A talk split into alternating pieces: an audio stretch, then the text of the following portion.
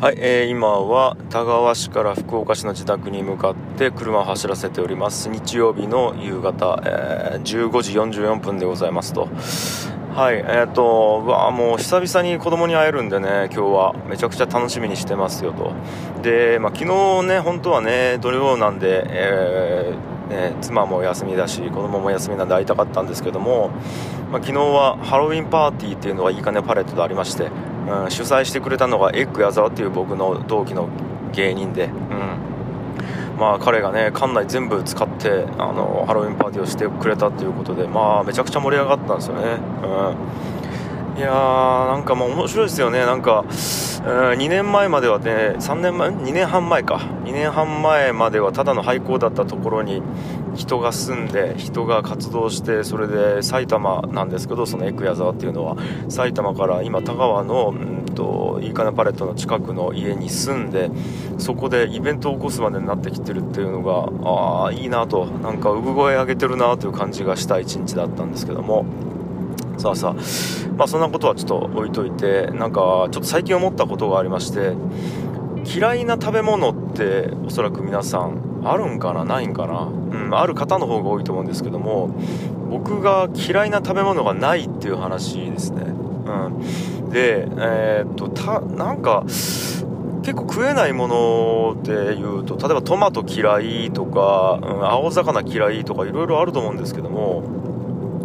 嫌いって一体どういうことなのかがよく分かってないんですよね。うん。えっと、まずいっていうのはもちろんあるんですよ。えー、じゃあ、ラーメン屋3つ行ったと。1個目のラーメンはまずい、2個目のラーメンは普通、3つ目はうまいみたいな。もちろん、うまいまずいってあるんですけども、嫌いな食べ物って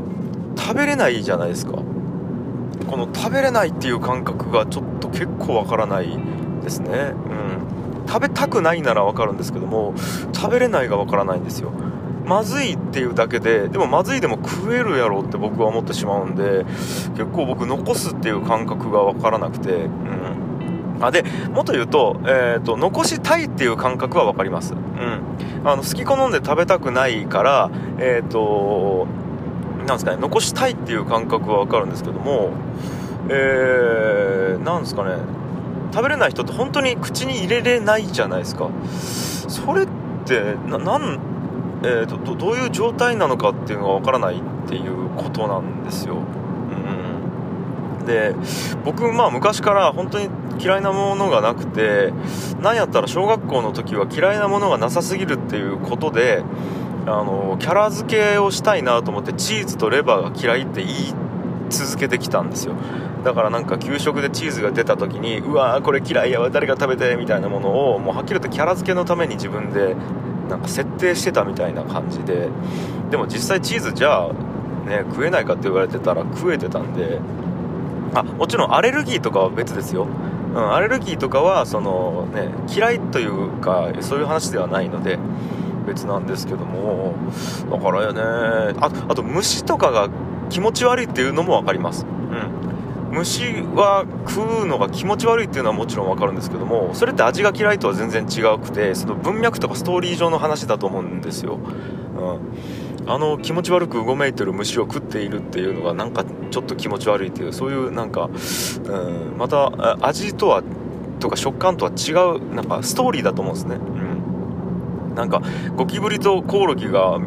とかがね見た目全くほぼ同じなんですけどやっぱゴキブリの方が文脈的に気持ち悪いじゃないですか。なんかそういうもんに似てる気がしてて本当に味が嫌いっていうのがわからないっていう話なんですけども。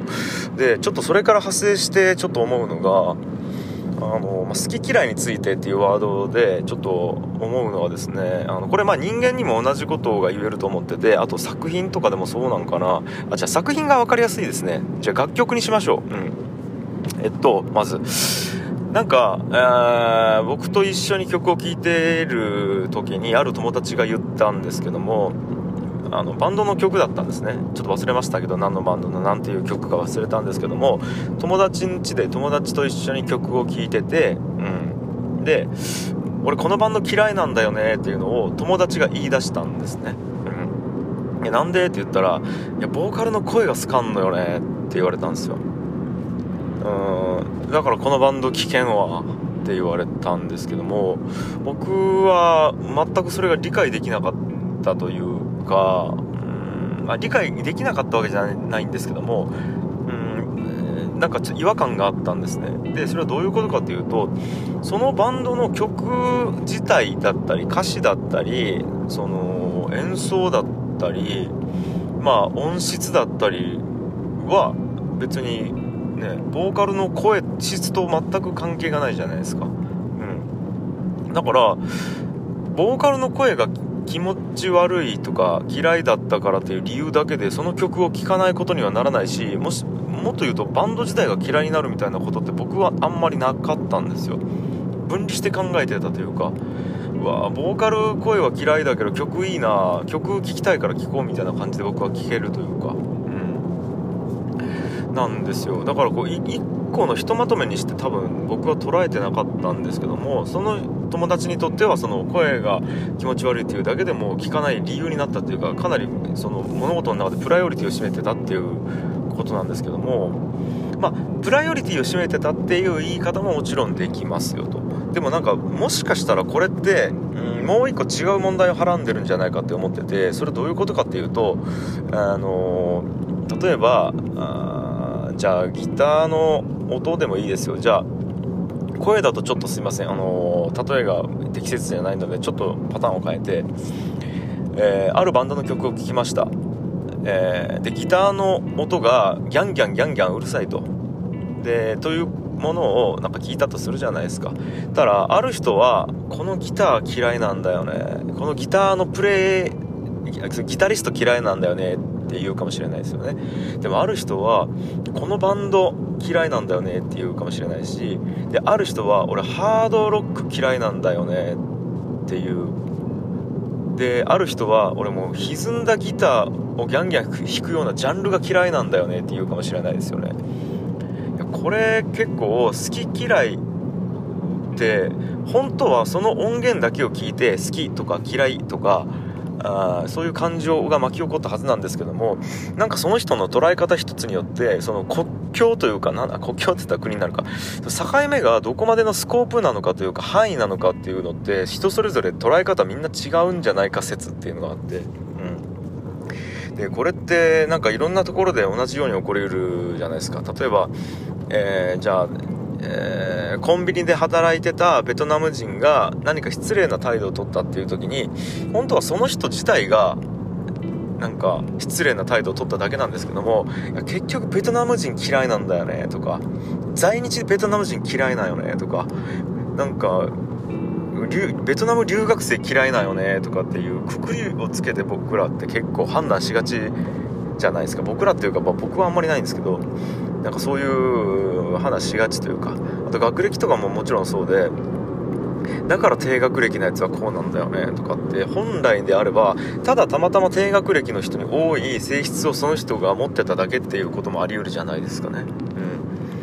うん、でこれをなんかどこまでどういう範囲で話すかっていうのってその人の人生経験に結構関わってくるなと思うんですよ。うん、でそうですね。だからこれ僕範囲が広がるパターンもあるし範囲が狭まるパターンもこれ同様にある気がするんですよね。例えば最初は個人の問題だと思ってたのがやっぱり結局ベトナム人って同じパターンのうんと何ですかね性質があるってなったらあベトナムの文化とか宗教とかその国の何ていうんですかねいろんなものによってでできているからやっぱりその範囲が正しかったということにもなりうるし、例えばじゃあ学歴で言うと低学歴のやつがこうなんだよねって話をずっとしてた時にいややっぱりでも低学歴でも面白いやつ人間がいるとかなった時にじゃあ学歴が低いっていうよりはこうここの地域のここの学校でこういう活動してるっていうことがこの人たちの性質なんだなっていう何ですかねさらに細分化できるっていうパターンもあるじゃないですかだからこれって、うん、と本当にそのその人の人生経験によってだけのみ作られるものであって絶対的なものじゃないなっていうのが結構あって。だからうんその具現からのその抽象化というかそのフラクタル部分のどこの枝までをその幹と見るかみたいなものって相当なんかパッケージングの範囲って難しいなと思ってるんですけどもでもある程度ねねパッケージングしないと人間って認識できないのでこれパッケージングしないわけにもいかないっていうところでまあ物事の認識って難しいなっていうのを改めて考えたっていう話でした。はい。